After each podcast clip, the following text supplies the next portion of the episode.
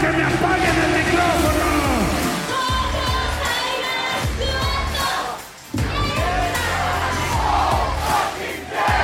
Oh, it's true.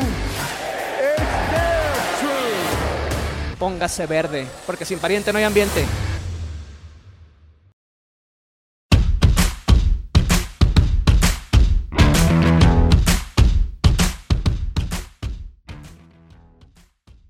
Y sean bienvenidos ahora sí al episodio número 38 del Face Genérico. Mi nombre es. 40. 40, no, güey. No, no, no, no.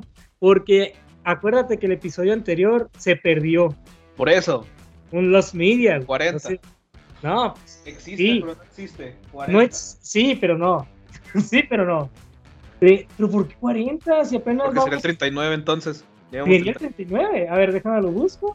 El 38 fue el de Julia. A ver, muy cierto, es el número 39. Perdonen, perdonen, estoy bien traumado ya con el número 38 porque llevo ya como tres episodios diciendo el episodio número 38. Una sincera disculpa y bueno, mi nombre es Juan Francisco Salazar y está acompañándome pues claramente am, Sebastián. ¿Cómo estás, estimado? Muy bien, muy contento. Eh, resultados muy. Muy buenos en esta noche de, de wrestling. Y va, bueno, hay que ser sinceros y vamos a hacerle como el meme. En el Lost Media, pues adivinen quién estuvo y que ahora no es y que ahora no está aquí. Pues bien. Déjalo, el- está festejándose. Sí, está festejando. Jonathan Sandoval Sabú actualmente está celebrando su cumpleaños que es de para la otra semana, pero lo está celebrando este fin de semana porque pues creo que su cumpleaños cae entre semana, vaya. Eh, si estás oyendo esto, Sabu, muchísimas felicidades por parte del equipo del Face Genérico. También tenemos una felicitación pendiente por parte de, de Timoteo Aguilar, que lo habíamos festejado, que le habíamos hecho mención en el episodio anterior, pero pues que se borró por un error acá técnico de su servidor. Y que bueno, esperemos que este episodio realmente sí salga a la luz. Y bueno, es que también tenemos mucha información, lo que había sucedido en Triple Manía 30, eh, lo que sucedió en Halloween Havoc de NXT, lo que ocurrió en GCW, ¿no es así? Así es. Un, un evento entretenido. Con fallas técnicas, eso sí. Asquerosamente se fue la señal antes de que empezara el main event y regresó barrido. Pero, pero bueno, cosas que uno no puede controlar. Ojalá, pero, pero no. Y bueno, antes de empezar con toda esta información que tenemos pendiente, hay que recordarle al público, Sebastián, nuestras redes sociales. ¿Y cuáles son las redes sociales? Puedes seguirnos en Instagram, Twitter y Facebook como Face Genérico 2.0 o Face Genérico a secas. Exactamente, muy así es, muy bien dicho. Y bueno, ahora sí, vamos a empezar. Vamos a hacer un, vamos a hacer algo. ¿Te acuerdas que la semana pasada estaba criticando a AAA por muchos factores? Puedo hacerlo rapidito. Adelante. Ok. Si te diste cuenta que cuando se dio Triple Manía 30, la última noche de esta celebración que, que fue de todo, de todo el año, vaya, em, hubo muy poca asistencia por parte de los aficionados en, una, en el último, por supuesto, y que se trataba de la que más carne iban a poner al asador, con una Sí. capacidad incluso del 70% cuando sucedía la lucha semifinal de la noche. Pues sí, sí. bueno, a ver, ¿tú qué opinas? ¿Cuál crees que haya sido el fracaso? Porque, a decir verdad, y si me lo dicen a mí, esto fue un reverendo fracaso de Triple Manía 30. ¿Tú, tú Sebastián, ¿qué cree, ¿a qué crees que se debió, a qué se debió eso? Una cartelera un poco no tan llamativa. Que pues es básicamente lo que influye, ¿no? En que la gente vaya o no vaya a ver tu producto. Eh, porque incluso si hubieras traído, no sé, Kenny Omega, Vaya Danielson, incluso CM Punk, eh, puede que el resultado hubiera sido lo mismo porque son nombres que quizás en México no son tan importantes, tan sonados o que al aficionado mexicano no le interesaría ver. Efectivamente, y una de las cosas que yo decía en el podcast anterior que nunca salió a la, luz, los media, en fin, se debía a que tal vez fueron varios factores, entre los que se destaca el poco conocimiento entre los asistentes a los luchadores que estaban presentándose esa noche y que si bien AAA cuenta con un gran elenco que es del favorito de la afición como Mr. Iguana, La Mamba, Cibernético incluso que ya estaba regresando, Charlie Manson, no, el traerse a luchadoras como Camille de la NWA es obvio, iba a ser obvio que era confuso por parte del público y que obviamente se esperaba a Ton de Rosa, se esperaba a Kenny Omega en Triple Manía, pero una por lesión y otro por suspensión. Suspensión no se hicieron. De hecho, o sea, antes de que no, cuando yo dije que me refiero a que no son nombres importantes, no es que no lo sean, pero o sea, no son quizás nombres tan llamativos para cierto sector de pues el aficionado mexicano que espera ver una función para un fan muy acérrimo y que, se mete mucho quizás en, buscar funciones o eventos o empresas más internacionales puede que sea sonado en México pues no, no sería tan así el caso, ¿no? Al menos, eh, pues en un fan acérrimo sí, pues, pero en México eh, no sé, creo que, creo que no. Como mencionas el, nombre de Camille, creo que no es para nada menospreciando lo que ella sirve el ring, pero, o sea, aquí a un aficionado le preguntas quién es Camille y no te vas a ver responder. Lo mismo pasa con ciertos nombres importantes eh, que la misma gente te va a saber, no te va a saber responder, pese a que tú puedas conocerlos. Así es, y qué bueno que lo aclaras de que no son luchadores importantes o que tengan valor, es todo lo contrario, son muy populares, pero son más populares en el sector digital que en el sector, pues por supuesto, de los aficionados, aquellos que pagan un boleto, pues sabemos muy bien que AAA lo que busca, sin duda, como New Japan Pro Wrestling, la expansión de la marca y que sea sonado tanto en México como fuera de él en Estados Unidos, en Japón, que por cierto, a decir verdad, tiene muy buena comunidad, una pequeña comunidad, eso sí, pero que es muy leal a las luchas que presenta la tres veces estelar, sin duda, pero lo que sí hace falta es seguir reteniendo al público que te sigue pues generando ingresos. Algo que me llamó mucho la atención es que Conan en una entrevista previa a Triple Manía decía que eh, AAA no puede hacer contrataciones tan caras porque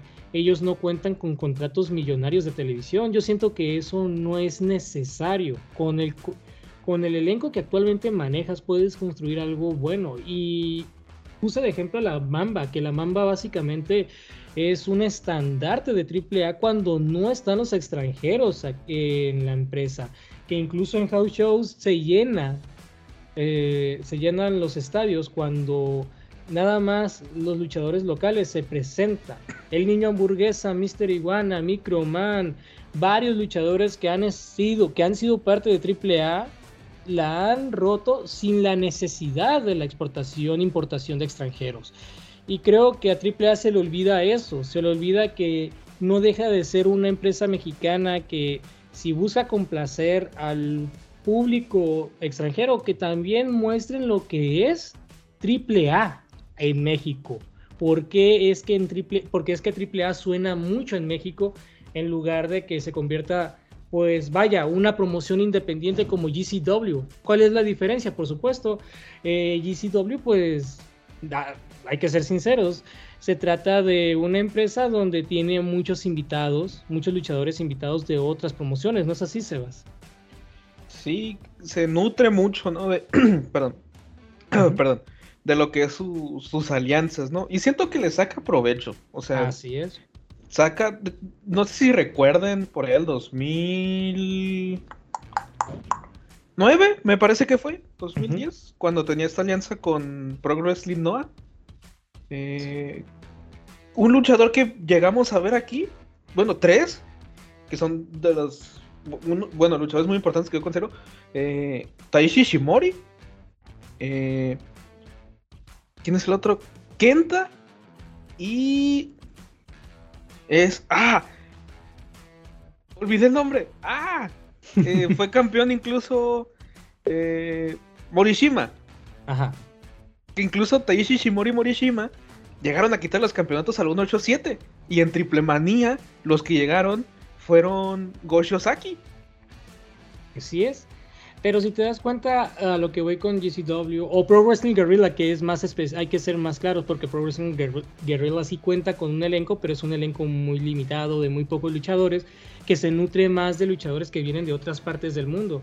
AAA básicamente está manejando ese modelo con el fin de hacer una expansión, pero deja de lado a aquellos luchadores que han sido parte de la empresa por muchos años y que han sido leales a ellos.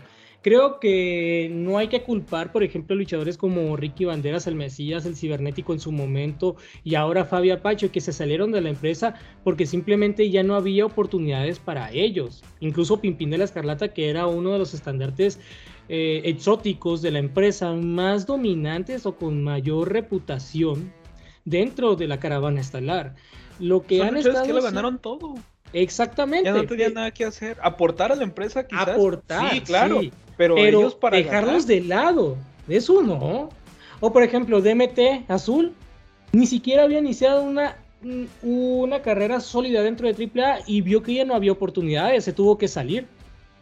Entonces, ah, ¿qué te parece Máximo la Máscara? Tampoco encontraron su lugar dentro de AAA. Y Máximo se fue antes que la máscara, si no estoy mal. Así es, a lo Creo que, se va después de el combate que tuvo contra Pagano, Murder Clown y no recuerdo el otro tipo en una triple manía. Así combate extremo. Y bueno, a lo que voy es que no encuentran su lugar porque simplemente AAA no les da ese espacio, un espacio que ellos están ahí, están ahí sin sin recibir nada a cambio. Entonces es obvio, por ejemplo, que ese tipo de luchadores se te vayan porque no encuentran su lugar dentro de la caravana estelar, se lo estás dando a alguien que ya lo está teniendo todo dentro de los Estados Unidos, e incluso tus títulos, tus campeonatos, los que deberían de estar en México, se defienden más allá en All Elite Wrestling que lo que está, que lo que lo defiendes aquí en AAA. De hecho, se me hizo una grata sorpresa saber que el hijo del vikingo retuvo el cinturón más importante de tu compañía ante el luchador que actualmente está firmado por All Elite Wrestling y que además ostenta dos cinturones individuales, el campeonato latinoamericano de AAA y el campeonato de peso crucero. Y eso también le resta muchos puntos a la cartelera, porque ya no le das atractivo. Y por supuesto, el depender mucho de esos luchadores extranjeros tampoco te asegura que vayan a participar dentro de la dentro de tus carteleras, que se supone esa última noche debía ser la más espectacular e importante, porque se trataba del cierre o de la clausura de una celebración de 30 años de lucha libre AAA. Y no se dio, no se dio como se esperaba, de hecho, como lo mencioné, no se llenó el estadio, muy pocas personas llegaron a presentarse a inicios y durante la cartelera media, la semifinal se registró una recepción de 70% del, del estadio. No sé si en el evento principal se llenó por completo, que lo dudo mucho porque mucha gente no creo que vaya nada más a ver el evento central, que fue Villano Cuarto contra Pentagón, donde Pentagón... No, por el contrario, siento que fue lo que más la gente quería ir a ver, ¿no?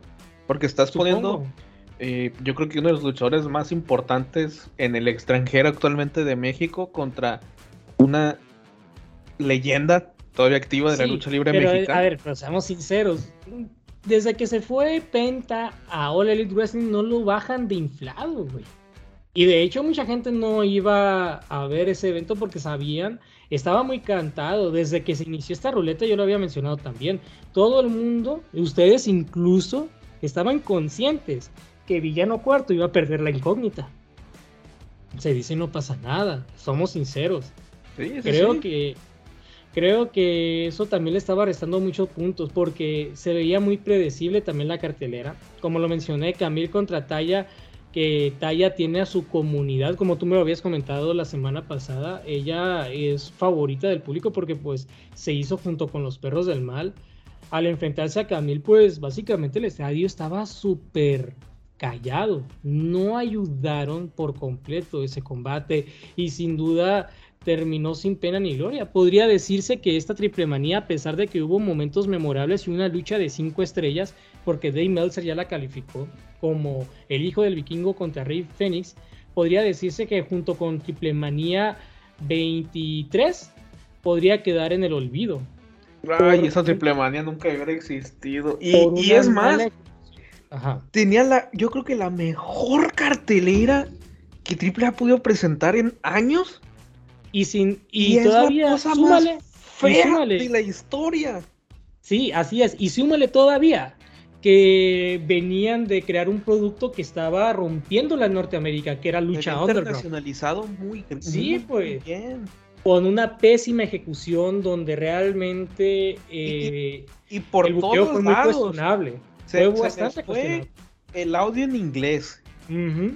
Se fue varias veces la señal. Así Eh, es. los juegos de cámara horribles. Hubo un comentario que hace Zúñiga en la lucha de, de los campeonatos de tríos, creo. En el que comenta, pues no sé cómo llamar esto. Ah, ahí sea, te das cuenta que ni siquiera lo el sea, equipo ayudó. nombre, no lo ayudó, ni el, ni el equipo de comentaristas llegó a ayudar a, Nada, a todo fue malo. Es- tenías la lucha hasta de ensueño.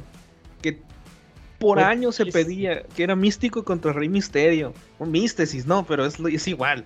Sí, sí, y sí. terminó siendo no mala, pero decepcionante. No fue- Como el AJ Styles Nakamura de WrestleMania. Que también fue muy pésima. Que, dicen que- mucho bueno. que, fue que eso fue a propósito, ¿eh? Mucha gente dice Dicen. que fue a propósito. Pero por ejemplo, con, con la de Misterio y, y Místesis, pues, o sea, yo entiendo el, el por qué fue, ¿no? Porque quien originalmente iba a estar en la lucha era el perrito, pero por Sí, las cosas que pasan en la vida, no. Pues, Ya sea, sabemos. pues, es, es que eso sí. Pero tengo una duda. ¿No fue en esa noche cuando los Psycho Circus se enfrentaron a los villanos? sí, ¿No fue donde incluso Dave Meltzer les dio la pésima calificación de menos 5 estrellas?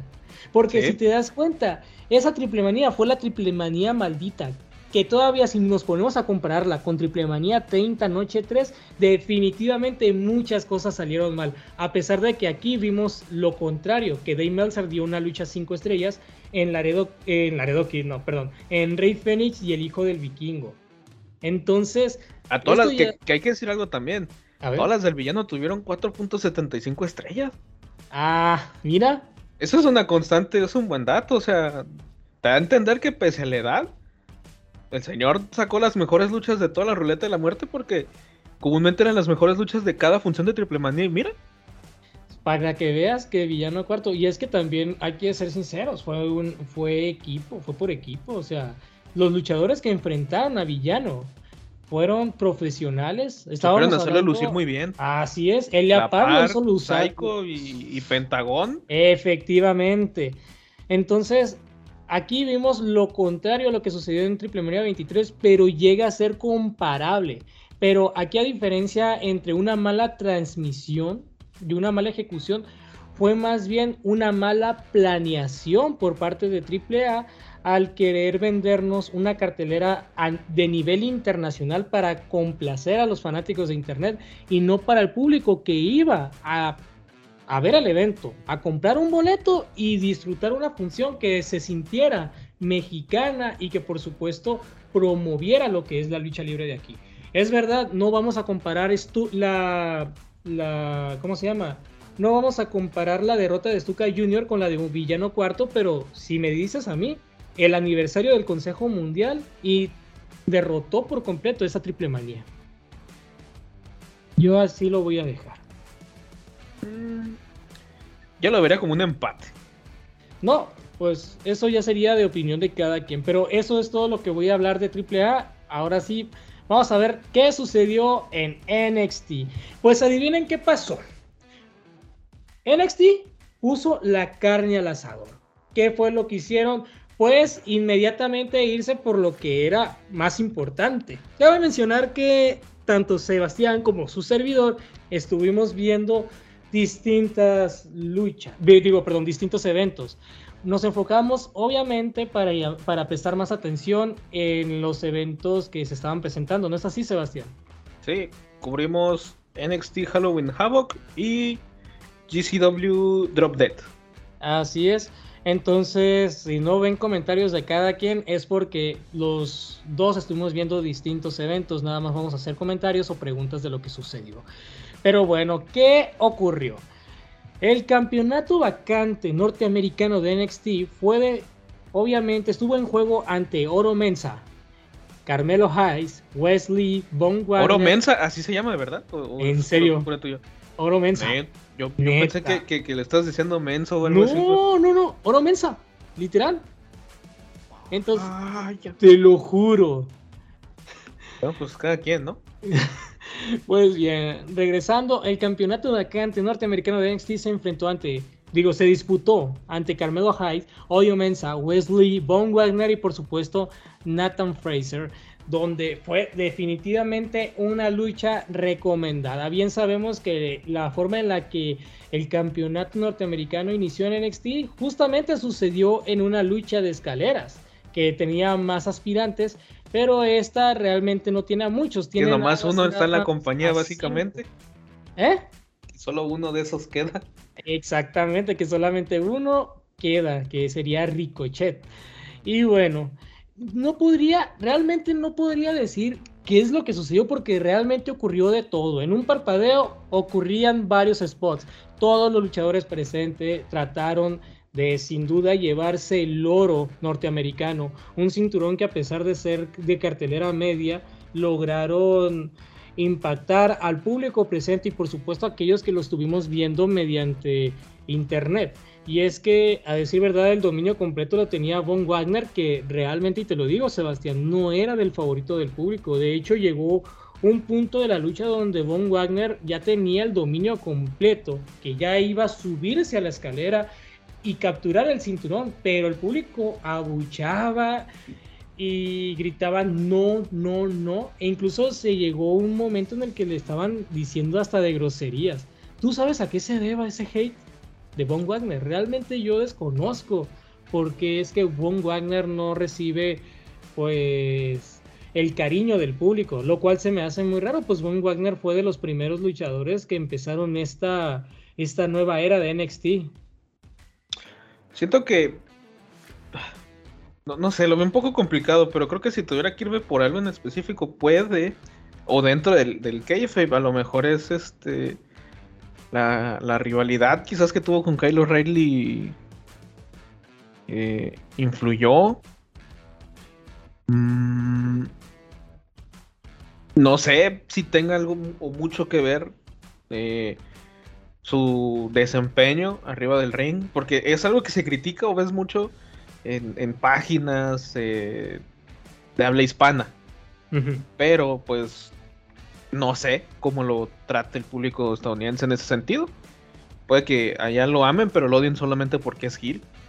O, o de plano, o sea, sí sea su desempeño y, y, no lo quieren porque pues, no lo quieren, ¿no? Ok, pues eh, fue de los que tenían el dominio completo, sin embargo estaba muy equilibrado, sobre todo por Nathan Fraser, Von Wagner y Carmelo Hayes. E incluso Oro Mensa y Wesley tuvieron sus momentos, pero a decir verdad, creo que los que mencioné anteriormente fueron los que dieron mayor dominio del combate. Realmente me sorprende que Wesley, a pesar de que viene de, un, viene de una dupla, los que vendrían siendo antiguamente los Rascals, ¿no? ¿Cómo se estaban llamando cuando llegaron a NXT? MSK. MSK. Que de hecho fueron dos veces campeones en pareja. Sí, tuvieron que eh, dejarlo vacante al final porque sí, por problemas. Se, autofunó el Nash Carter. Nash Carter. Que Igual ahorita le está rompiendo, ¿no? En las independientes ha tenido muy buenas presentaciones con, por ejemplo, Circus Six. Me llama mucho la atención que Wesley, a lo que iba es que, que Wesley tuviera ya una, una carrera individual. Yo pensé que este hombre iba a quedar en la nada como suele suceder cuando rompen con un tag team. Afortunadamente Wesley no solamente dio lo suyo dentro de este combate, que de hecho se destaca mucho el momento donde Von Wagner desde el cuadrilátero lanza a Wesley hasta la mesa de comentarios que pareciera que todo iba a llegar a su fin para esta superestrella. Sin embargo, Wesley logra recuperarse, se, se reincorpora a la lucha y gana el vacante cinturón norteamericano en algo que realmente fue sinceramente una lucha recomendable para un NXT. Y es que hay que ser sinceros, mucha gente no le tiene fe a este producto, pero entre más entre se desarrolla esta cartelera te das cuenta de muchas cosas que se puede criticar y es que si te soy sincero, Sebastián, si quitáramos todo, todas las luchas que estuvieron dentro de esta cartelera, creo que hubiera sido un buen combate, nada más si dejamos la lucha de escaleras por el vacante campeonato norteamericano de NXT. Pues tú te preguntarás por qué. Antes no sé, no los vi. Exactamente. Y antes de que iniciara la Casket Match, ocurrió algo que me sorprendió muchísimo. La Casket Match se la protagonizó Apollo Cruz contra Grayson Waller. En fin, antes de eso ocurrió que las, las Toxic Attraction, Attraction, Attraction, las Toxic Attraction estaban buscando a Alba Fire en la casita del terror. Y tú te preguntarás, ¿qué estaba haciendo en una casita del terror Alba Fire? Pues la verdad, si me lo dices a mí, yo no sé. Porque tengo entendido que Alba Fire no es ni una psicópata, sociópata, o tiene un personaje de ultratumba o inframundo. Sin embargo, aquí vimos pues obviamente lo que es tradición dentro de NXT Halloween Havoc. Y es tener luchas cinemáticas. Y eso fue lo que ocurrió. Alba Fire Un segmento, ¿no? Más bien, no fue tanto una lucha un segmento, Pues podríamos decirle lucha cinemática por el hecho de que hubo un resultado. El resultado fue que Alba Fire terminó derrotando a JC Jane, Gigi Dolly y Mandy Rose. Pero no les hizo pin o algo así, ¿no? No, no les hizo pin. Es lo mismo que sucedió con, la casi, con el Firefly Funhouse match. Fue lo mismo.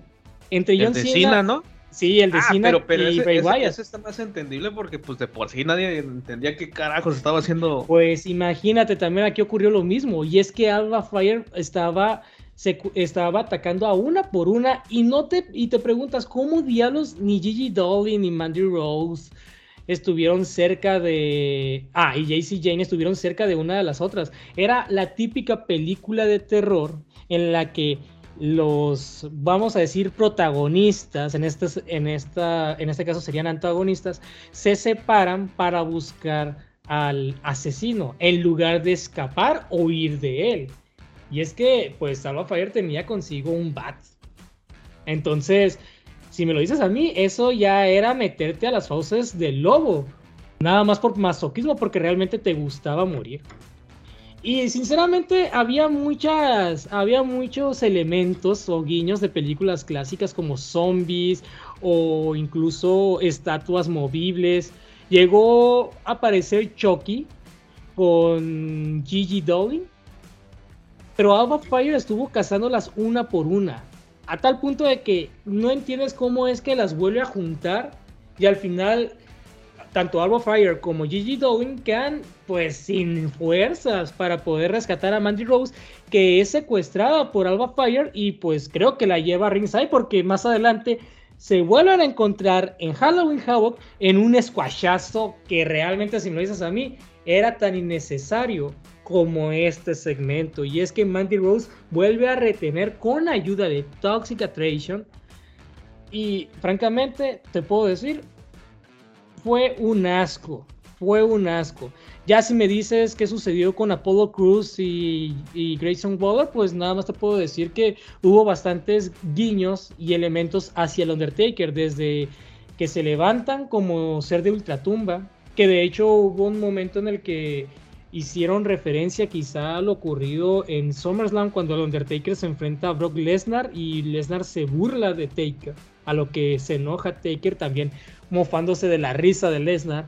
Y también una tumba rempecuellos por parte de, Grayson Waller a, a Apollo Cruz, donde incluso hace ese gesto de poner el dedo en el cuello diciendo ya estás muerto y volteando los ojos, ya sabes, lo que tú y yo hacíamos de niño cuando nos queríamos creer el Undertaker, vaya, es lo, eso fue lo que ocurrió. Al final, pues en una lucha bastante confusa donde incluso Apollo Cruz y Waller ya, ya estaban ahí dentro de la, de la tumba, pues fue Apolo quien llega, quien logra la victoria porque este sí cierra la tumba, sí cierra la, la, la madre esa, la lápida, lo que sea, lo que sea lo cierra, ganan y definitivamente también fue algo bastante random.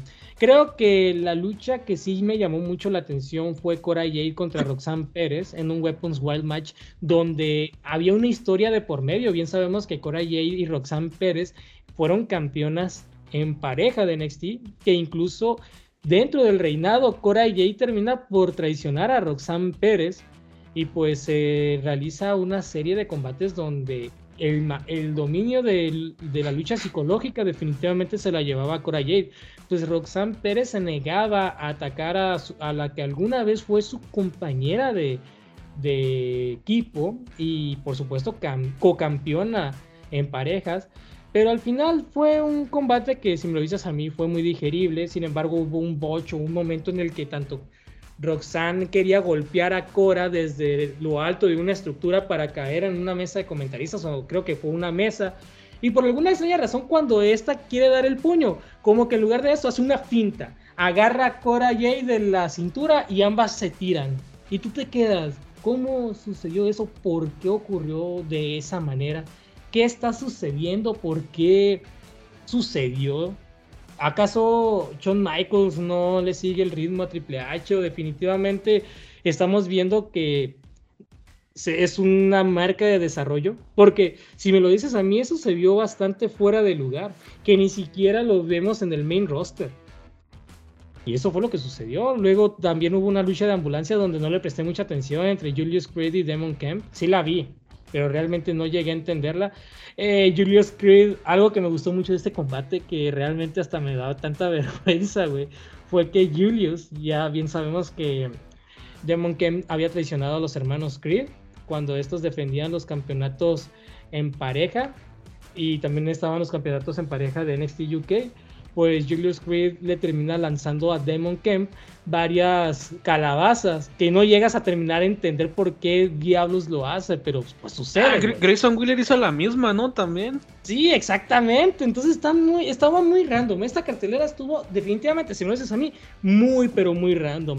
Al final no llegas a entender nada, pero tú lo que buscas, por supuesto, es la triple amenaza por el campeonato de NXT. Y es que tenemos a dos elementos que son muy queridos dentro de NXT UK y, por supuesto, del público. Ilya Dragunov, JD McDonald, que en algún momento fue Jordan Devlin, y al campeón Braun Breaker que la ha estado rompiendo desde que se convierte en el monarca de NXT y vence a nada más nada menos que a Taylor Bate por el campeonato indiscutible de NXT. Y te puedo decir que fue un combate bastante bueno. Los tres se entendieron muy bien, pero sin duda, y vamos a ser sinceros, Braun Breaker no le puede seguir el ritmo ni a Ilya Dragunov ni a JD McDonald por el simple hecho de que Braun Breaker es un poco limitado. Bien sabemos de dónde, de qué familia viene, ya sabemos la herencia en la que pertenece, pero Braun Breaker siempre va a ser un cabeza dura y por supuesto la fuerza bruta que representa a la nueva NXT. Y realmente llegó un punto en el que él ya parecía ganar después de aplicarle un Diving Senton y un torpedo a, a Braun Breaker, pero GD McDonald termina por quitar ese conteo para darle la victoria a Dragunov porque interrumpe al árbitro. Entonces se queda viendo tanto Dragunov como McDonald diciendo no puedes joder esta victoria y así sucede. Ambos nuevamente se atacan. Braun Breaker no está en todo el desarrollo de ese combate hasta que él ya tiene el dominio de McDonald y Braun intercambia intercambia golpes junto con Ilya Dragunov, donde otra vez parecía que iba a aplicar la misma. Y aplicó un Diving Sancton y casi aplica un torpedo. Sin embargo, se logra reincorporar Braun Breaker para aplicarle una lanza, donde McDonald, muy cansado, no puede llegar a detener al árbitro y consigue así la cuenta de tres para retener nuevamente el campeonato de NXT. Así que no fue un día muy feliz para los aficionados de NXT. Definitivamente, pues retuvieron dos luchadores que son bastante odiados dentro de la comunidad de Twitter, dentro de la comunidad de redes sociales y por supuesto supongo yo que incluso del wrestling en general, podríamos decirlo como una derrota y una carta de odio al wrestling, si me lo dices a mí, entre la retención de Braun Breaker y por supuesto la victoria de Mandy Rose. ¿Qué te puedo decir del evento en general? Está pasable, pero definitivamente fue mejor que, los, que otros NXT Halloween Havoc. Mm, sí, puede ser un poco recordado, pero será más recordada la lucha por el campeonato norteamericano que por otra cosa. Que cabe aclarar, y alguien lo comentó en Twitter nada más como dato, y es que resulta que el campeonato norteamericano tiene concentrado a más luchadores de, de la comunidad afroamericana que cualquier otro cinturón que haya creado tanto WWE como WCW. ¿Qué opinas de ese dato? ¿Cómo, No, no escuché su último. Bueno, el campeonato norteamericano de NXT ha concentrado más campeones afroamericanos que cualquier otro cinturón creado por WWE e incluso WCW. El campeonato norteamericano, imagínate. Eso realmente es un dato que podemos mantener y que podría hablar ya de algo que pues a mucha gente lo va a ver como un tema tabú, pero creo que es muy destacado que se tiene que mencionar. Y pues vamos a ver qué sucede con el desarrollo de estos de estas victorias. Vamos a ver quién va a ser el próximo aspirante al campeonato de NXT y por supuesto al campeonato femenino de NXT. Realmente me hubiera gustado que ganara ya sea Ilya Dragunov o GD McDonald porque tengo entendido que están queriendo volver a crear una nueva marca de NXT pero ya enfocado exclusivamente a todo un continente, NXT Europe, donde vamos a ver qué sucederá más adelante. Y es lo que voy a hablar de Halloween Havoc. Ahora sí le voy a dar este espacio a Sebastián para que hable de GCW, que realmente estamos de fiesta. de fiesta están, pero. pero nosotros no. No, es cierto. ¿Qué? Pues fue un evento entretenido. No fue el mejor. He visto mejores de GCW. Pero me pareció un buen evento, un buen cierre. No necesariamente por el evento estelar. Sino porque las últimas dos luchas fueron muy entretenidas. La lucha entre Jimmy Joy y Hotfoot. Fue un buen deathmatch. Eh, Commander sigue demostrando. O más bien no demostrando, pero sigue robándose las luchas en las que se presenta con su espectacularidad, porque lo que hace arriba del ring es increíble. El, tipo parece que, que levita en el aire cada que se sube a las cuerdas, cada que intenta hacer un movimiento. Es absolutamente increíble todo lo que hace. Y del evento principal, pues, ¿qué podemos decir? Buena lucha, muy buen deathmatch. Un gran problema fue que la señal se fue antes de que empezara cuando volvió, eh, yo tomé empezado, iba empezando el combate, pero fue un buen duelo, eh, una lucha, una triple amenaza por los campeonatos en parejas de GCW, en la cual los Mega Bastards, eh, John Wayne Murdoch y Alex Colón, exponían el campeonato ante Second Gear Crew y los macizos. Y al final son ellos, los, los macizos, Miedo Extremo y Cíclope, quienes se convierten en los nuevos campeones en parejas por tercera ocasión, eh, siendo una pareja extranjera, la primera, que logra tener tantas veces el campeonato GCW. Y espero que ahora no, lo, no se les ocurra a la empresa quitárselos en la primera defensa ante los Brisco o cualquier otro equipo. Porque sinceramente es un... Sí dolió, ¿verdad? Ay, demasiado. Pero sinceramente siento yo que es un equipo que ayuda mucho a que el campeonato salga fuera de, Norteamérica y pueda ser defendido en empresas como Big Japan, bueno, no Big Japan, no, Freedom, eh, y en México incluso, porque en México, eh, si no Zona estoy 23 y Vanguardia. Sí, pero si no estoy mal, creo que cuando lo ganaron la primera vez, eh, fue cuando comenzaron a presentarse con AAA, que tenían esta rivalidad con Pagano. Así es. Oye, cabe mencionar, y antes de seguir con esto, Vanguardia y GCW tuvieron obviamente su cartelera. También eso lo puedes destacar. Un evento en conjunto también eh, muy bueno, en la que el, el talento de la empresa de la Bella Irosa se enfrentó a talento de GCW, una buena función. Y dos días después, porque esto fue un viernes, si no estoy mal, el domingo fue el evento en conjunto entre Zona 23 y GCW, eh, donde que fue también bastante espectacular. fue ¿no? muy bueno. Un deshuesadero Eh, completo. Yo no les sé decir cómo fue. Porque... No, que de hecho, eso es lo que quiero que menciones, que va a haber- que el evento se va a transmitir más adelante. Sí, hasta el 28 se transmite. 27 y 28 me parece que es. 27 es Vanguard y 28 es eh, Zona 23 por Fight TV. Eh, no se transmitieron en vivo. Eh, igual que cuando hicieron su gira por Japón, no transmitieron eh, en vivo, en vivo ah, ambas funciones. Eh, creo que solo la de Reino Unido se transmitió en vivo, pero Japón y México no, son grabadas. Y pues a finales, pues el viernes prácticamente están.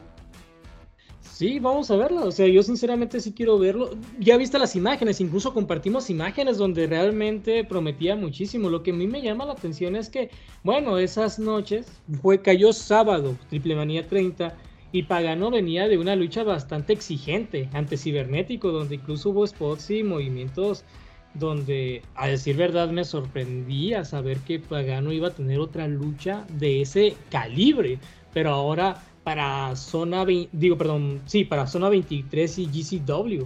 Realmente me llama mucho la atención ver el rendimiento del luchador, pa- porque pues ya sabemos que Pagano es una, un representante de, es- dentro de esta división, ¿no es así? Sí, Deadmatch. es un nombre muy importante dentro del eh, pues del deathmatch mexicano. Es una persona que se supo hacer un buen un buen nombre. Tuvo un combate ante Joey Janela, si no estoy mal. Eh, Cíclope se midió ante Drew Parker. Miedo extremo ante Alex Colón. No vayas a dar resultados porque es spoiler y todo el mundo quiere ver ese evento, ¿eh? Y el otro fue Jimmy Joy ante Demus. Y el otro luchador de GCW que se presentó fue Cole Radrick, que estuvo en una triple amenaza ante... No recuerdo el nombre de las otras dos personas. Ok. Oye, ¿sabes qué me llama mucho la atención? El mago. ¿Sabes? Yo quiero ver una lucha con del mago. El mago gente- estuvo en vanguardia, se enfrentó Así al- es. eh, al lado del campeón, eh, el King of Freedom's Wrestling y más reciente ganador del Tournament of Survival, eh, Drew Parker, un británico que la está rompiendo dentro del Deathmatch, un joven con un futuro brillante dentro del Deathmatch, es muy bueno. Tiene un característico movimiento que es eh, lanza dardos a la espalda del oponente. Sí. Eh, y es muy bueno, porque incluso te puede dar una buena lucha, no necesariamente que sea una lucha extrema. O sea, él maneja también un- muy bien el estilo, digamos, eh, normal o sencillo. Así es. Y ellos dos se enfrentaron a Ciclo Primero Extremo. Una lucha. Eh, ay, ah, se No me el nombre. No, no, pues ya lo subimos ese de todos modos. Sí, pero pues mucha gente se le Ese pudo haber olvidado. Una lucha de pues explosiva, ¿no? Esta, esta, un exploding match. Eh, muy buena. O sea, los, los videos que yo pude ver fue muy buena, fue muy entretenido. Y aquí voy a hacer un paréntesis muy a grande. ver, a ver. a Y ver. va a ser una tiradera y no me importa. ¿Por porque qué? esta- Porque esta lucha jamás la voy a olvidar y siempre la voy a criticar. A ver. Si Vanguardia, que no es una empresa que pueda contar con la millonada, como lo es la empresa de Jacksonville, dime cómo carajos te sal- le salió mejor una... em- O sea, las explosiones y la lucha fue mucho mejor que la de, Yo- la de Moxley y Omega. No, no digas eso, güey. No digas eso. Sigues todavía molesto por ese. A mí jamás... Mira, Ah, Revolution si se te- llamaba si- el evento, ¿no? si te presentan para promocionar el combate Atsushi Onita, el creador, el que popularizó este tipo de luchas, y haces ese bodrio, jamás en mi vida se me va a olvidar. Para un fanático del Deathmatch, eso fue un insulto para mí, así me, Qué me siento bueno como en el meme. O sea, es una cosa horrible. De ahí en fuera, pueden hacer las cosas bien, pueden hacer las Sí. cosas mal, pueden tener sus luchas buenas, que las han tenido, eso se reconoce y se, y- y se habla, pero esa lucha yo jamás la voy a olvidar. Y si da llego a odiar, es más, yo creo que puedo ver All Elite sin ningún problema, pero esa lucha, esa no lucha. digas que la odio. de All Elite, entonces, Nada, nada, o sea, yo si No o sea, representa nada. nada, por mí si fuera esa, esa lucha jamás existiría en la historia del, del, del wrestling. Y encima quieres imitar lo que hace eh, Onita cubriendo a Funk con su cuerpo antes de la explosión. Y el baboso de Eddie Kingston se desmaya con luces de bengala. Hazme el favor. Oye, pero estás insultando, o sea, perdona que lo diga, pero estás insultando al mejor booker y promotor del año, Tony Papacito Khan. El, el Booker que se le ocurrió poner un anillo de seguridad cuando Jade Cargill quería recuperar su campeonato de manos de Nyla Ross porque se lo roba y manda guardias para que le detengan. ¿Ese es el mejor Booker del año? Ah, Pues según los fanáticos de la comunidad de internet. sí, sí. el- el- ahorita el mejor Booker del año. Triple H, me vas a decir tú también. No, a- fíjate, sí, sí me quedé pensando seriamente quién podría ser. Pero no sé, la Ok. neta. Dije a Takagi, que es el de, el de DDT y Tokyo Show Pro Wrestling, pero después de lo de la Princess Cup, para nada.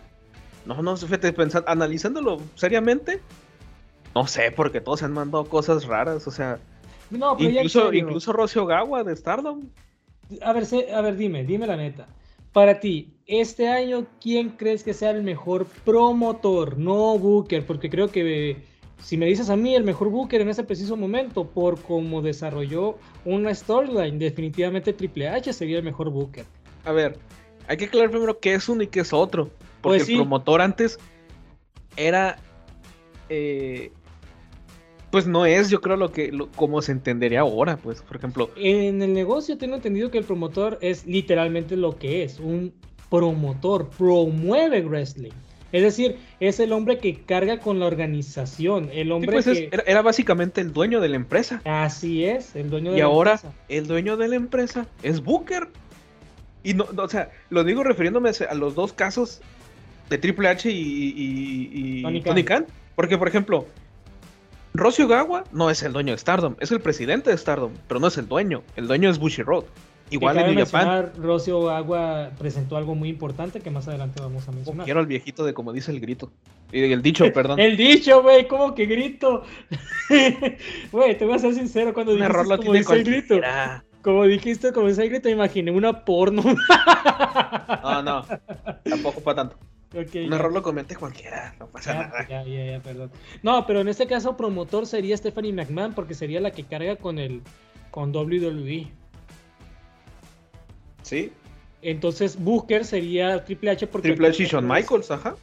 son las mentes creativas, pero promotor sería, pues sí, sería Tony Khan porque pues es el que está, es el dueño Dueño de la y empresa. Stephanie McMahon sería por parte de WWE. Pero mi duda es, para ti, ¿quién sería el mejor promotor? Promotor. Promotor. Uh, Brett Lauder. ¿Por qué? Brett Lauder Sí, el de GCW. Hizo lo que no hizo casi ninguna otra empresa. Salió a, tres contin- a dos continentes. Bueno, tres continentes, ¿no es cierto? América, eh, Asia y Europa. Llevó giras. eh, extendió un poco más el producto. Le quitó el campeonato a John Moxley, que ya eso ya es mucho que decir. Aunque, pese a que quería que se lo quitaran, hay que también admitirlo. Nick Cage tampoco es la mejor opción. Es un señor ya muy viejo que no te da una buena lucha y se está Pero muriendo no a mitad del de combate. ser- a ver, no deja de ser el corazón y alma de GCW. No, pues. claro, claro que no, pero o sea, también Es puedo como, entender que sea, no que tienes ninguna opción para estelarizar tus eventos, porque, pues, si se lo confiesa él, digo, no es malo, te puede servir para impulsar a la siguiente figura que quieras poner en planos estelares, pues, pero eh, en ese sentido también te da más o menos entender cómo está eh, la cuestión del campeonato mundial en GCW, pues. Pero sí, yo, yo creo que se lo daría por esa, por esa, por esa, por esa razón. O sea, no lo de. Moxley, sino por este pequeño crecimiento que ha hecho este año. Y, o sea, incluso finales de.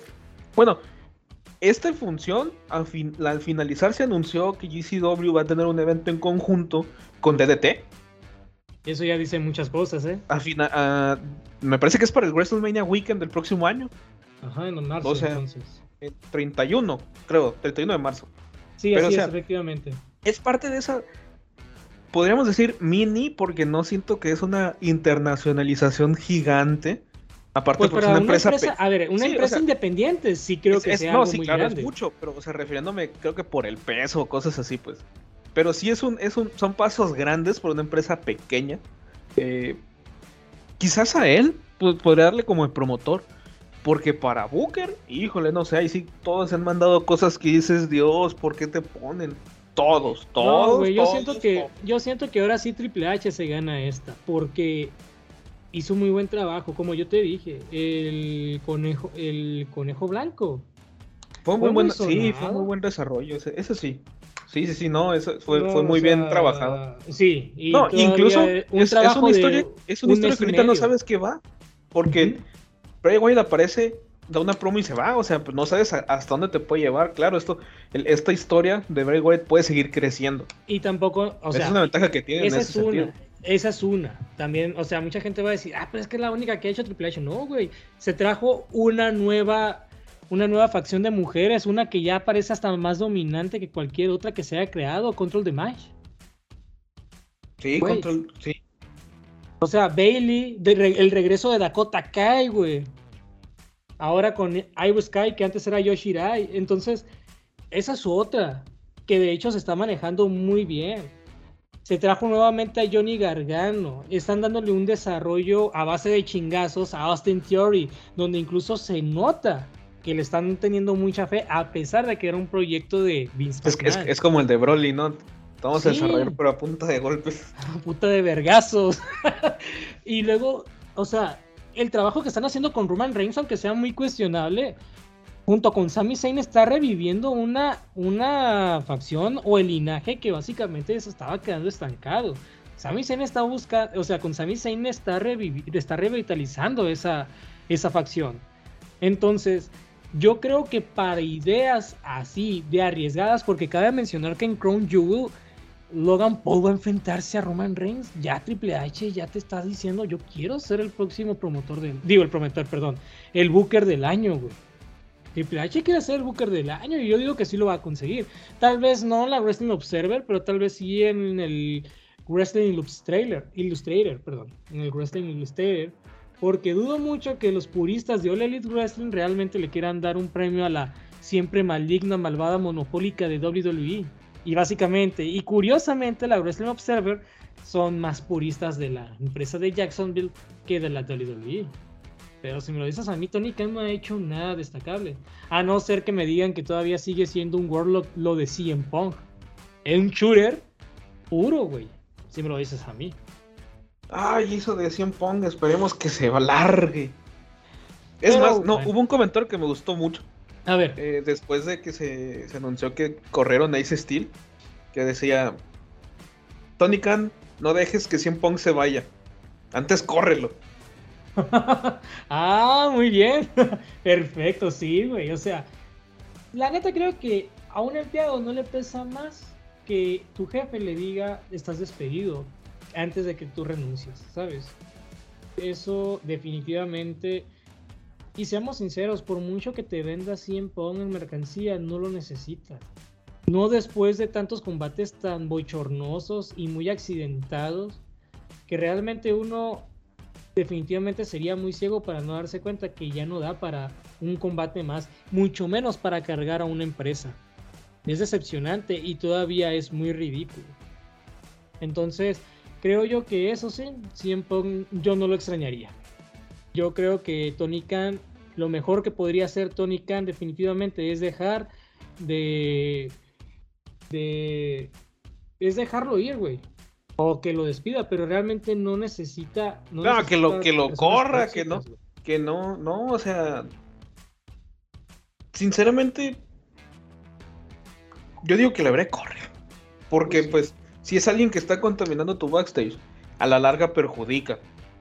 Por o mucho sea- que diga Chris Jericho que todo está bien, sinceramente. Ninguna empresa es perfecta, incluso, incluso en, en. WWE debe de haber conflictos dentro en el backstage. Alguien se debe de dar con alguien eh, de manera legítima, ¿no? Pero, o sea, la diferencia es que en este caso sería que no se ha ventilado como tal. Pero, o sea, conflictos en backstage en todas las empresas vas a encontrar. Ya sea el menor, así de pues, tuve un rozón, pero ya lo arreglamos. O sea, pero en todos vas a encontrar un conflicto. Y fue lo que sucedió con Kenny Omega y The Elite en contra Ace Steel y por supuesto CM Punk Y su perro. y su perro. Que de hecho resultó más perro Ace Steel que el propio perro de CM Punk. Tremendas mordidotas que le pegó. Yo ya ni sé si fue ese Steel el que mordió o fue el otro. O el Ace perro. Steel. No, dicen que Ace Steel mordió a Kenny Omega, güey, no mames. Y qué curioso, porque uno pensaría que fue el perro, ¿no?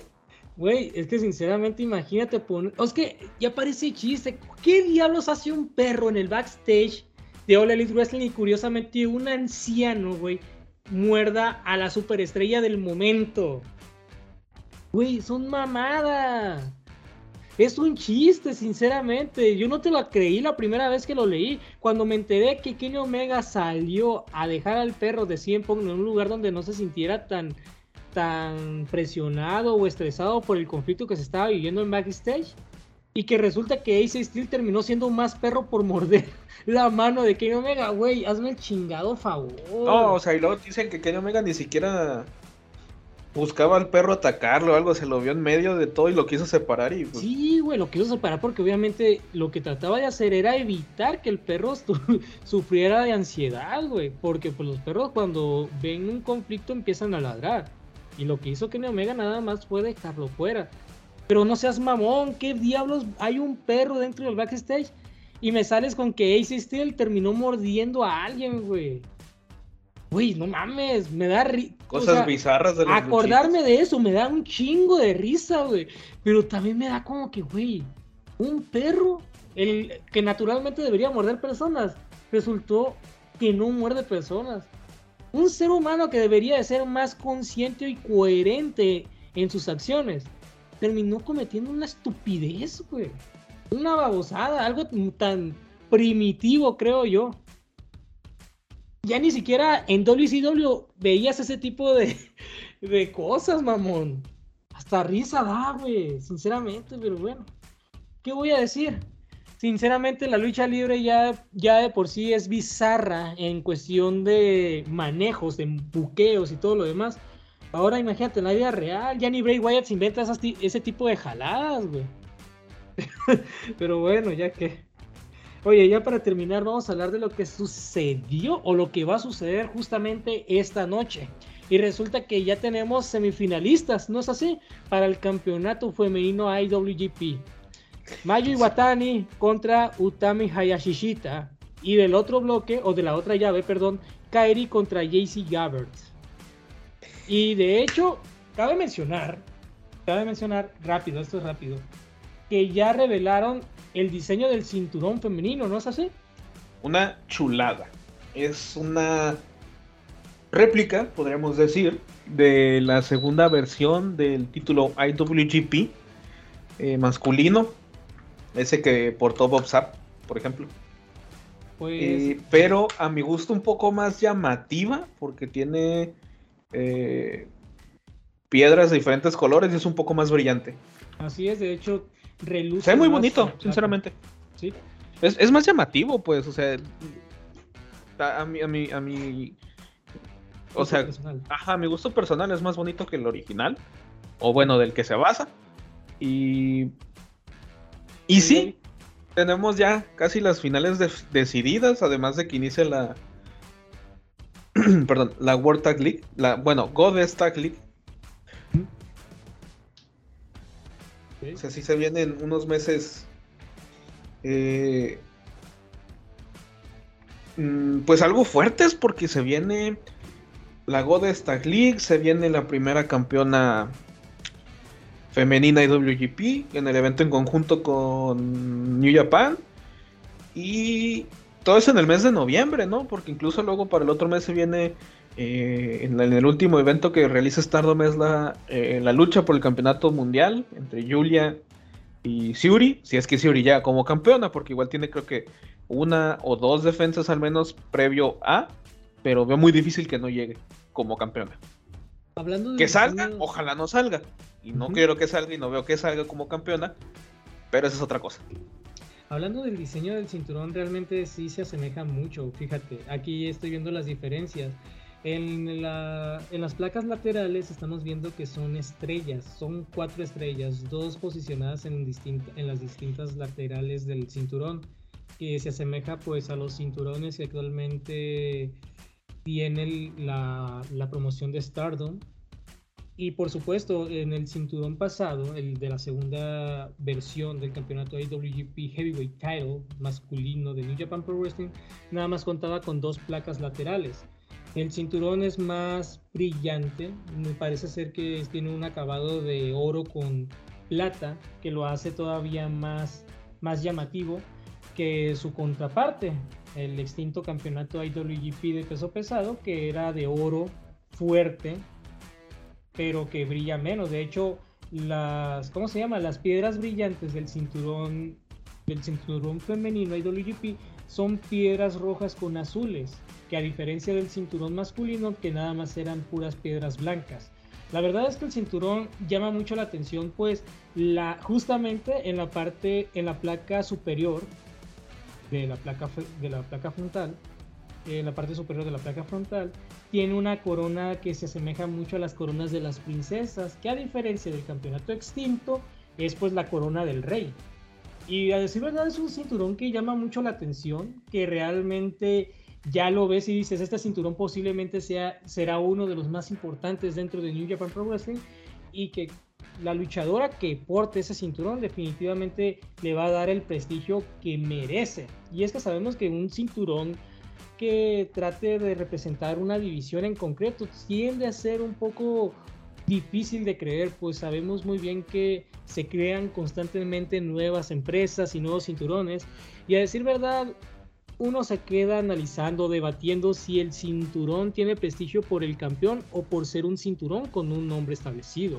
Es decir, que el cinturón por ser cinturón de categoría mundial realmente sea considerado, considerado así porque así lo decidió la empresa creo yo que ese va a ser un tema a debatir después de mucho tiempo porque si me lo dicen a mí personalmente, un cinturón es prestigioso cuando el campeón lo hace ver así. Es decir, que si bien te pongo un ejemplo, si Kevin Owens hubiera sido campeón universal y tuviera un reinado con varias defensas, tal vez el cinturón hubiera tenido más prestigio porque Kevin Owens se trata de un luchador completo que no solamente demostraba calidad luchística, sino también demostraba mucha popularidad y conectaba inmediatamente con el público. Obviamente, en la manera en la que lo manejaron, pues hizo ver que el cinturón universal tuviese ese altibajo que actualmente podría considerarse un cinturón de gran importancia por la persona que actualmente lo ostenta. Que ahorita se ha secuestrado, pues sí, eso ya habla mucho. Pero el campeonato femenino, como es relativamente nuevo, hay que ver quién va a ser la representante de impulsar este nuevo cinturón. Y la verdad, ¿tú cómo ves este torneo? Que de hecho se va a disputar justamente esta noche, ¿no? Sí, yo siento que la final va a terminar siendo entre Iguatán, entre Mayu y, Kairi. Básicamente porque son dos de las, de las tres miembros del Threesome, del Threesome o de las hijas del estrellato. Eh, incluso porque Kairi puedes, bueno, Kairi puede ser esa luchadora que ayude a, mover el campeonato alrededor del mundo. Pero incluso siento que de repente pueden dar la sorpresa y le den el campeonato a, Alpha Female, ni siquiera a, Utami. Eh, y no porque no lo merezca, sino porque siento que, que la van a, a dejar un poco más dentro de pues de lo que es Japón, vaya. O sea, Utami, pues, ¿no? Sí, por supuesto. Eh, igual es llamativo. O sea, llama la atención el saber qué irá a pasar. Porque una vez que lo ganen, eh, ¿qué sigue para? Porque Mayu Iwatani ahorita es la campeona eh, SWA, que no ha defendido el campeonato porque no hay con quién, básicamente. Al ser de Japón, pues no hay no, se puede. Sí, siempre es una luchadora de diferentes partes del mundo, ¿no? Y todo eso. O ascendencia, como lo hacía Shuri. Pero. Mm, Luchas contra Shuri eternamente. Sí, básicamente Tecla es otra luchadora, pero que, acaba de regresar, gracias a Dios. Y era hora ver de. Y qué bueno, se siente muy bien volver a ver a la Toxic Spider. Mm, que ella podría volver a recuperar el campeonato y volverlo a mover, porque es una luchadora que es de Austria, si no estoy mal. Eh, y pues al no ser de Japón, básicamente tienes una lista interminable ante quién enfrentarte. Igual el dado caso de que Alpha Female eh, rete y venza a Iwatani. Pero aquí el, chiste es este. ¿Qué sigue? Pues una vez que lo, que lo gane, eh, quien lo tenga que ganar, ¿qué sigue? Porque la primera defensa pactada por el campeonato es en Wrestle Kingdom. Entonces, ¿quién llega como campeona y quién es la primera retadora? O sea, vas a hacer vas a hacer uso de una alianza y si lo haces, ¿de qué alianza? Porque pues New Japan, la AWGP, tiene alianzas con eh, Reino Unido, México y Estados Unidos. O sea, ¿quién te puede estar de Estados Unidos? ¿Quién te puede estar de Reino Unido? ¿Quién te puede estar de México? Eh, es interesante el ver a dónde quieren llegar con el título, qué van a lograr y qué van a hacer con él. Porque ya está hecho. Ahora, ¿cómo lo mueves? ¿Cómo lo manejas? Muy cierto, y vamos a ver qué sucede. Realmente era la manera, era la, la pregunta que yo te hice cuando hablamos por primera vez de este cinturón que me llama la atención porque deja en, incertidumbre, porque yo te lo había comentado. Es decir, que, que New Japan va a tener una división femenina. Pero me dices que no, que posiblemente no sea así, que nada más este cinturón se defienda como si se tratara del cinturón mundial como se hacía antes en la NWA que tu campeonato, al ser campeonato mundial, lo tenías que defender en distintas partes del mundo. O así era como ellos trataban de venderte el cinturón mundial. Lo mismo aplica para acá. Y bien sabemos lo que busca New Japan, que es la expansión de New Japan Pro Wrestling a otras partes del mundo. Sí, pero también hay que tener en consideración que el campeonato se va a defender exclusivamente en eventos importantes, o al menos es lo que yo entendí, de New Japan y de Stardom. Pero no compite directamente con la importancia que tanto el campeonato mundial o el campeonato maravilla de Stardom llega a tener sobre la propia eh, empresa japonesa femenina, ¿no? Porque al pertenecer a la IWGP como tal es de, es de New Japan, pero no puedes poner a tus luchadores como tal a pelearlos, ¿no? Sería algo no raro, pero pero no raro. Pero, sería oportunidad. Ajá, porque para empezar, pues New Japan no tiene eh, féminas en su roster. El, ah, ballet de, de Taishi y de Takahashi no cuentan, porque no luchan, pues, o sea. No luchan. Pero eso, o sea, es, este, no compite con, pero eh, aparece en los eventos de ambas empresas, ¿no? Los eventos importantes. Por eso, la primera defensa está pactada para Wrestle Kingdom. Que también después de eso, pues puede ser en. Perdón, en la final del G1 Climax, en Dominion, eh, King of For Wrestling, eh, algún evento que tenga fuera New Japan. Eh, puede ser, creo también. No estoy seguro, no sé cómo vaya a funcionar en otras empresas. Es decir, no sé, no sé en qué momento decían de tomar pues, el camino de, de, algo como, ¿sabes qué? no sé, Red Pro tiene este evento y nos está pidiendo colaboración. Pues, ¿sabes qué? Vamos a hacer una lucha por el campeonato femenino IWGP. Efectivamente. En, ese, en ese último punto, no sé cómo lo van a manejar. Pero es lo que lo hace interesante. Pues sí, vamos a ver qué sucede, porque francamente, como yo te lo comenté, si esto realmente no abre una posibilidad de que New Japan Pro Wrestling tenga su propia división femenina. No conviene entonces crear un cinturón. Hubieras impulsado mejor el campeonato Goddess of Stardom. Perdón, Goddess of, no, el mundo de Stardom. Eh, bueno, pero el mundial, el mundial es aparte, tío. El mundial es único y exclusivamente de Stardom. Y es el título máximo, pues no tendría sentido que lo trates de empujar en ese, así, pues de esa manera. Porque para eso no hubieras creado un título. Pero, pues es un título que ya tiene prestigio, que ya se mueve que ya se maneja bien, o sea... Y ya tiene esos años dentro de la pues, industria. pues. todos los campeonatos de Stardom ahorita en ese sentido no es algo como tal que se llegase a ocupar. Te digo, puede que el SWA, pero eso es por las mismas reglas que se impusieron al campeonato. Mira, eh, tanto el Maravilla como el Mundial están bien, sobre todo el Maravilla, ahorita el Maravilla es el campeonato más curado en el, en el mundo del wrestling femenino en general. En general. Mejor campeón ahorita que Saya Kamitani, no hay. Es que mira, a ver, lo que voy es que para que un campeonato tenga un valor, si, mucha gente considera lo siguiente, es las personas que llegaron a conquistar el cinturón, los años que carga la presea y por supuesto las luchas que se exhibieron cuando el cinturón estaba en juego. Y realmente este cinturón, si no tiene esos tres elementos, pues eso siempre, casi siempre esa consideración de, de los mismos fanáticos, realmente no tiene caso crear algo así. Menos sabiendo que tal vez si el propósito de New Japan Pro Wrestling no sea el de crear una división femenina, pues para la empresa. Porque si existiera una división femenina, pues tú y yo sabemos que Stardom se podría considerar, aunque no sean, no, aunque sean empresas distintas, pero el órgano rector es el mismo. ¿No es así? Sí. Eh, Sí, eh, más que nada, incluso ni siquiera es una división femenina de Stardom, pues es Es una que- empresa hermana. Exacto. Porque es lo mismo que pasa con DDT y con Tokyo Yoshi Pro Wrestling. No son. Eh, no, una no es la división masculina o femenina de otro, son empresas hermanas que tienen sus eventos en conjunto cuando comúnmente es este. Wrestling Universe, creo que es el evento que tienen en conjunto. Sí. No, Cyberfest. Wrestling Universe es la. Creo que es la compañía matriz. Ajá. Ok. Eh, bueno, a ver. Eh, entonces, ¿qué va a suceder? O sea, Es- ese es el, punto, porque es algo muy bueno. ¿Es O bueno? sea, el pensar que sigue es lo que llama la atención. ¿Tú a quién ves como campeona?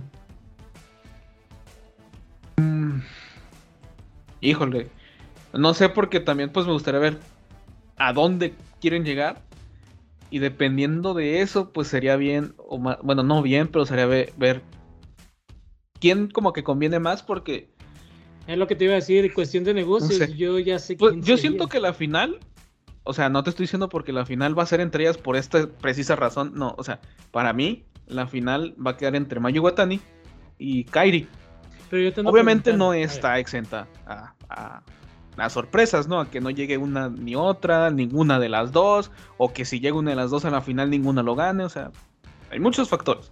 Pero ¿quién crees que gana? O sea, ¿quién crees que se convertirá en la campeona inaugural? Yo siento que Kairi lo va a ganar, Yo igual. siento, pero no estoy diciendo que por eso sea lo mejor o sea lo peor, porque, o sea, Kairi eh, independientemente, e- este es un comentario que a mí, a mí se me hizo muy tonto. A ver, Mucha gente decía, o bueno, no mucha gente, cierto vato en Twitter decía que no lo, que quizás no lo merezca porque es una luchadora de WWE.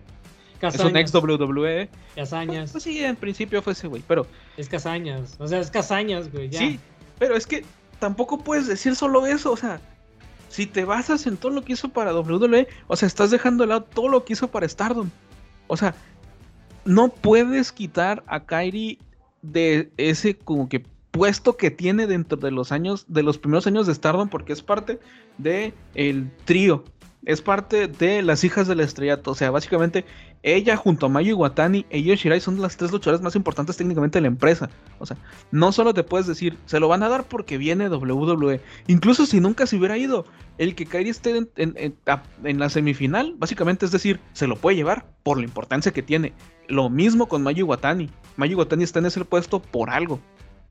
Me gustaría la final entre Mayu Iwatani contra Kairi por el hecho de las de la historia que se conformó entre ellas. Y acuérdate que también junto con Yoshirai son consideradas, pues como tú lo dices, los pilares más importantes dentro de la lucha libre japonesa.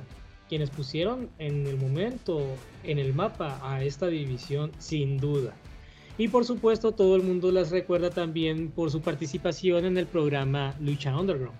Claro, tuvieron una, una aparición como las ah, la- Black Lotus Triai. sí. Eran-. Ah, No me acuerdo cómo se llamaban, porque sinceramente eran nombres Doku, de. Hitokiri y Yurei. Ajá. Y en orden pues eran eh, Doku es, es Kairi Sane, Hitokiri es Io Shirai y Yurei es Mayu Watani. Que por cierto, para ese entonces Mayu Watani se ve un poco más flacano.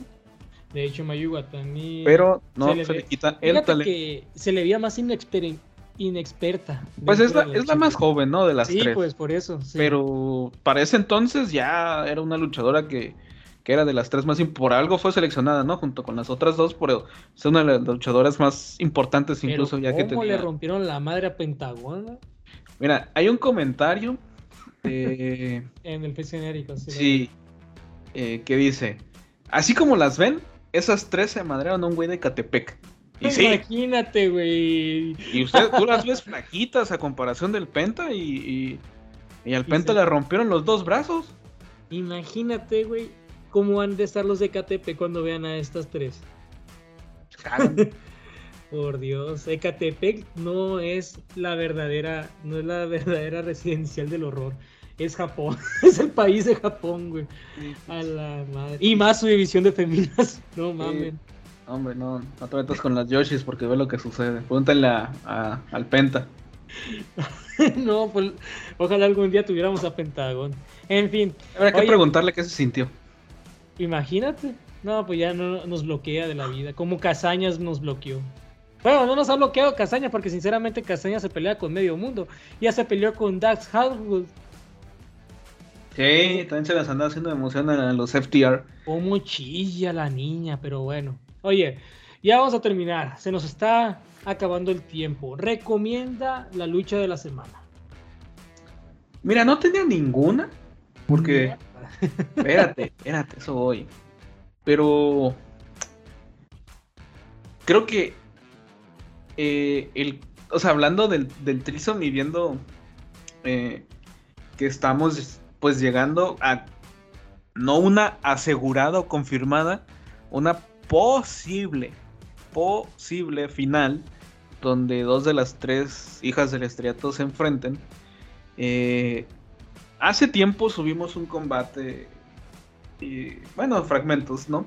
De... Sí, porque luego te los tumban. No hablemos de eso. No, eso, ese todavía sigue, debe estar por Sí, la página. sí, Estoy jugando. Eh, en donde Kairi Oyo se enfrentaba a la gran Meiko Satomura, la final boss del Puroresu femenino, eh, por el campeonato mundial de Stardom. Una luchaza. Termina por empate, pero es una gran, gran lucha ahí te das muy en cuenta de cómo se, de la importancia, pues, que llegase a tener este, el campeonato mundial, de incluso cómo poco a poco se, eh, ¿cómo se dice? Mm, o sea, lo fuerte, vaya, que era este título, esas defensas muy buenas, eh, fue un combate que termina, como digo, en, empate. Eh, fue un buen combate. La. No, no, perdón. Este terminó. No, según yo. Este le gana, más bien. Ya acordé. Este le quita el título, más bien, Meiko Satomura a, a Kairi Oyo. Y de hecho, se enfrenta a las tres miembros, miembros de, de- del Threesome. Eh, Ajá. le quita el título a Kairi, derrota a Mayu y pierde ante Io Shirai. Ey, muy buena recomendación entonces. Para que también es un, es un, es, eh, eso también habla del peso y la importancia que Satomura tiene dentro del, del, del, del, del Yoshi Puroresu. Y no nomás por estos combates en específico, no, es una luchadora longeva y es una luchadora muy respetada. Y como dije, básicamente es el, el, el final boss, ¿no? De, de, de este negocio. Pues muy buena recomendación. Entonces con esto concluimos el episodio de hoy del Face Genérico. No olviden seguirnos en nuestras redes sociales como el Face Genérico, el Face Genérico 2.0. Y bueno, sin más por añadir, nos vemos en el próximo episodio. Ojalá que esto sí se suba. Ojalá que sí. En fin, nos vemos. Bye, gente. Vean mucho wrestling. No se casen con alguna empresa. Mucho, Mucho wrestling.